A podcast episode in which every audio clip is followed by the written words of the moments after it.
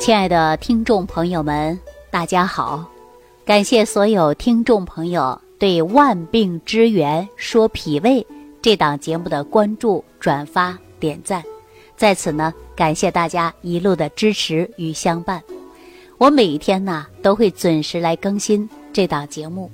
我今天下午呢就接到一位朋友的电话，这位朋友啊是来自于天津市的张先生，年龄不大。刚刚五十三岁，我们在聊天的过程中啊，他就问了，说：“李老师，节目我已经听了六十多期了，我看我们这节目啊才七十多期，那如果我听完了，是不是就没有了？能不能把这节目长期的更新下去呢？”我听了张先生这番话呀，我特别感动，啊，特别特别的感动，因为有了大家的支持。我才会更有信心的把这档节目尽量给大家做好。那我也告诉大家啊，只要大家每天坚持收听，我自然就会每天给大家更新。我也真诚的希望我这档节目能帮助大家。我更希望大家能注重自己的脾胃，因为脾胃功能不好会影响大家的吸收，营养物质吸收不来。你吃再高级的营养品，那也是无济于事的。所以说，人体离不开的就是微量元素，包括矿物质、碳水化合物等等。那这些物质从哪儿来的呢？就是从我们一日三餐当中摄取来的。那一日三餐，我们现在很多人不缺吃不缺穿了，想吃什么就吃什么了。但是为什么还有摄取营养不足的时候呢？因为我们要关注脾胃，就是大家吸收不好，所以说我告诉大家，你无论吃什么，你重点的就是要观察你的脾胃，你脾胃功能好了，吸收营养物质足了，你的身体自然而然的就会好起来。大家说是不是这个道理呢？所以说李东垣呐，在《脾胃论》当中就给大家提到了脾胃内伤。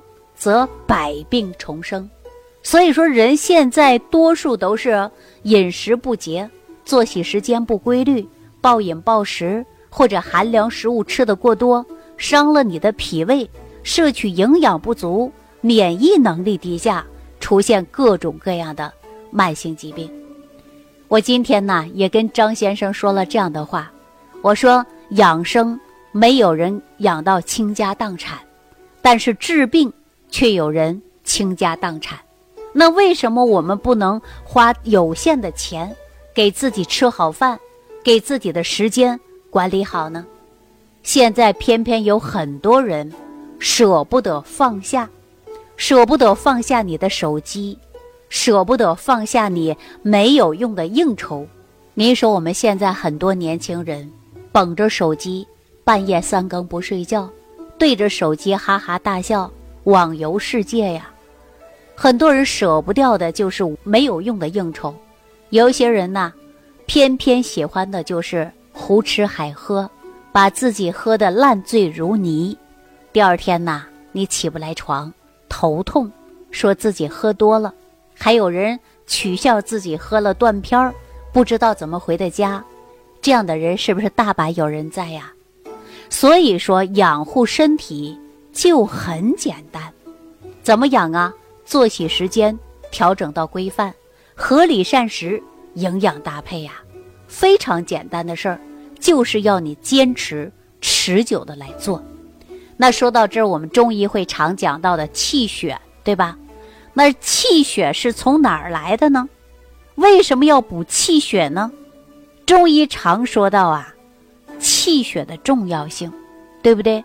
那我前面也跟大家说了，说当你摄取营养不足、代谢功能紊乱的时候，你体内必然会留下一些致病菌，而且代谢废物不能及时排出，这样呢也会导致慢性疾病出现。那我们说现在这个年代呀，啊，很多人呐都知道比过去好多了。尤其是六十岁的人，你回想我们当年那个年代，吃吃不好，穿穿不好，一件衣服啊，一年四季穿。现在呢，一件衣服穿几天，过时了，年轻人不要了啊，老人可能相对来说还好一点但是我们现在物质真的是非常丰富了，生活水平都提高了，想吃什么就吃什么。按理来说，我们的营养是不是很充足啊？那人为什么还有高血压、糖尿病之类更多的疾病呢？告诉大家，就是因为现在人能量不足，因为你吸收不好，体内缺乏微量元素。我们过去说呀，营养不良，现在说营养太丰富了，超出了我们吸收的负荷，所以说我们要给肠道减轻负担，千万不能暴饮暴食的。一定要做到合理搭配营养膳食啊！我们现在很多人呢，一股脑的去养生。您看满大街呀，进口的营养食品特别多。大家说现在生活条件好了，不差钱了，就各种的去补。结果你吸收功能不好，那你说你花了重金买一些营养品，你也没吸收到啊，对不对？所以说吸收功能啊。我们必须要养脾胃，因为肠道啊，它是从能量转换的前提，增强吸收的，又增强代谢的。当我们的脏腑能量不足的时候，就是你缺乏营养的时候，说明你吸收功能不高，工作效率自然就不会高，导致你吸收不好，能量不足，而且会出现胃寒的，还会出现呢。自己啊，免疫能力低下的，季节一变换，别人不感冒，你先发烧的。所以说我告诉大家啊，说人呐是有欲望的，比如说想看、想听、想说、想思考、想吃、爱恨情仇等等，这是不是都是人的欲望啊？人的本能啊，就是有很多的欲望，但是这些欲望呢，都会消耗大量的能量。当你的能量摄取不足的时候，您就会出现什么呀？免疫能力低下，那我们就会从身体当中脏腑去调动能量来补充。那接下来我就想问大家啊，如果说你想得多，而且思虑过度，这是不是人的欲望？欲望过高的时候，是不是就会伤害你的脾胃？当你的脾胃功能受影响的时候，你是不是不想吃、不想喝、没食欲啊？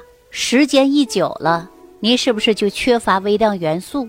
时间一久了，您就会营养不良啊。所以说，自然会出现恶性循环。那咱中医不经常说到气血吗？中医讲到啊，气是构成人体维持生命的活动最基本的物质。但是我们大家会发现呐，这气你是摸不到的，你也看不到，是不是啊？这常言说道啊，人活的就是一口气，那气的来源有很多呀，比如说，先天受于父母，后天来于饮食当中的水谷之精微，还有自然界的空气，啊，直接通过肺呀、脾呀、胃呀、肾呐脏腑功能综合而成的。但是这个气呀，它在人体不断的运动，不断的出入。啊，呃，生于各种的脏腑啊、孔窍之间，人体当中的精微物质通过气的运化输送到于人体各个部位，那人体的新陈代谢也会形成了代谢废物，比如说尿液、汗液、粪便，这些呀都有一个过程，但是这些废物啊要想排泄出去，都会赖于人体当中气，因为气能推动嘛。比如说，大家去卫生间解大手的时候啊，你会用力才能够把这个排便呐排泄出去，是不是啊？当你气不足的时候，那我们就会说推动无力。气不足的时候呢，推动营养防御功能啊，它都会减弱。所以说，我们人要补气，还要补血呀。血呢，大家都知道啊，它是在血管当中。来运行的，这里边还有呢各种的营养，并且有红色的液体状态，大家能看得到的，因为就是血液嘛。我们中医讲啊，血呢，它主于心，藏于肝，中于脾，布于肺，根于肾，有规律的在我们脉管当中啊进行循环，并且我们摄取的营养物质呢，也是通过血液输送给各个部位的，像脂肪啊、肌肉啊啊赖以生存的都是血的灌溉、濡养的作用。所以说，现实生活当中，我们看到一个人呐，长得是白白胖胖的啊，这个人说饮食啊肯定很好，血液当中的营养物质呢也是非常高的。当我们气虚、血虚或者是血液不足的时候，我们就会出现，哎，身体有不适应的症状了。所以说，我们中医常讲啊，要补气，要补血。今天节目开始我就说了，这气血啊。又从哪儿来的呢？为什么要补气血呢？很多人说吃了阿胶，很多人呢吃了各种的补血口服液，但是也没有见到实际的成效，这是为什么呢？我再次告诉大家啊，归根到结底还是由于脾胃，因为脾胃内伤，它会造成百病重生。那我们也经常说呀，脾胃它能化生气血吧？啊，中医讲到脾胃化生气血，没错吧？